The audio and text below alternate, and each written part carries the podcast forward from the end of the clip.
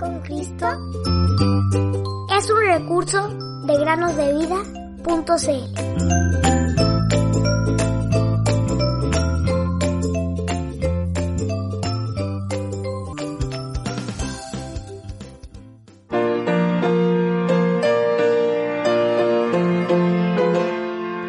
Y mirándolos, Jesús les dijo, Para los hombres esto es imposible, mas para Dios todo es posible. Mateo 19:26. Hola queridos amigos y amigas que nos escuchan, sean bienvenidos a una nueva meditación en el podcast Cada día con Cristo. Charles Inglis, un conocido evangelista del siglo pasado, relataba con entusiasmo la siguiente historia. Cuando fui a Norteamérica por primera vez, me embarqué en un navío cuyo capitán era un cristiano muy fiel.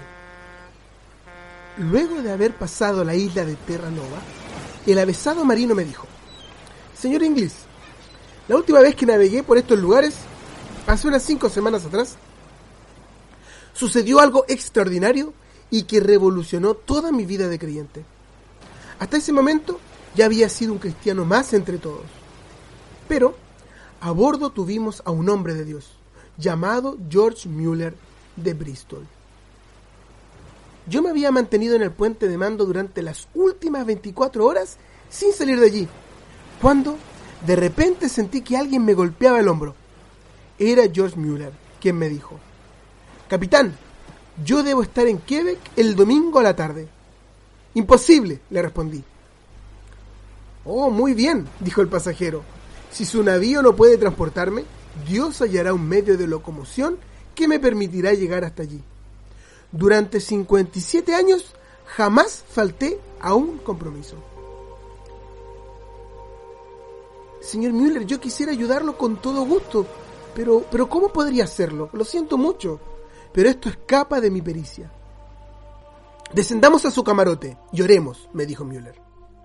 Yo miraba a ese hombre mientras me preguntaba a mí mismo de qué hospital psiquiátrico había podido escapar este desequilibrado mental. Y le dije, Señor Müller, ¿usted se da cuenta de la densidad de la neblina que nos envuelve? No, no, no, replicó él.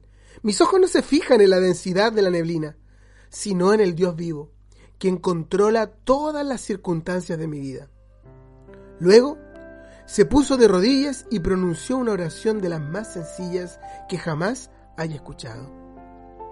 Al oírlo, me dije, esta forma de orar sería adecuada en una clase de escuela dominical, expresada quizás por un niño de 8 o 9 años. En su oración dijo algo así, Oh Señor, si es tu voluntad, te ruego que disipes esta neblina en cinco minutos. Tú conoces el compromiso que tú mismo preparaste para mí en Quebec el domingo. Creo que será tu voluntad. Cuando Müller terminó su sencilla oración, yo me dispuse a orar. Pero él puso su mano en mi hombro y me dijo que no lo hiciera. Luego me dijo, en primer lugar, usted no cree que Dios lo hará. Y en segundo lugar, yo creo que el Señor ya lo hizo. Por lo tanto, no es necesario que usted ore por la misma cosa. Yo lo miré sorprendido. Y George Müller me dijo, Capitán, hace 57 años que conozco al Señor y ni un solo día dejé de tener una conversación con Él. Levántese, capitán, y abra la puerta. Verá que la neblina se ha disipado. Yo me levanté de inmediato, salí y vi que la neblina se había disipado. Ese domingo, a la tarde, George Mueller llegó a Quebec y no faltó a su compromiso. Esta historia, queridos amigos y amigas, nos muestra el poder de la oración. Nos muestra cuán importante es tener una relación personal con el Señor Jesús y tener fe de que Él responde lo que nosotros le pedimos. La oración eficaz del justo puede mucho. Santiago 5:16 En